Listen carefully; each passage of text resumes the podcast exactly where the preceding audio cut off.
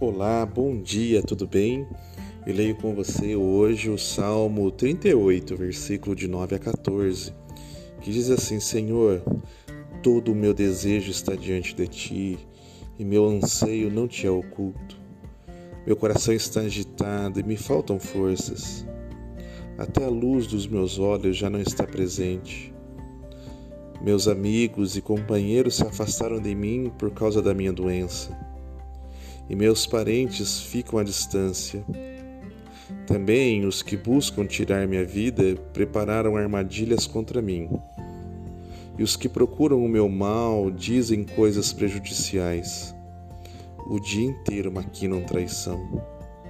Mas eu, fingindo-me de surdo, não ouço e fico como um mudo que não abre a boca. Assim fico como quem não ouve em cuja boca não há resposta.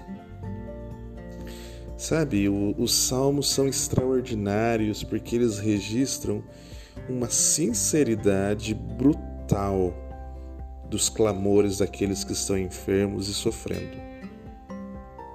A Bíblia não diz respeito, não diz que a dor é uma ilusão ou é só deixar, só não deixar ela te afetar. A Bíblia não diz a respeito da dor que se você acreditasse de verdade, de todo o coração, alcançaria a sua libertação. Sabe, esses pontos de vista fazem da vontade humana a solução dos nossos problemas.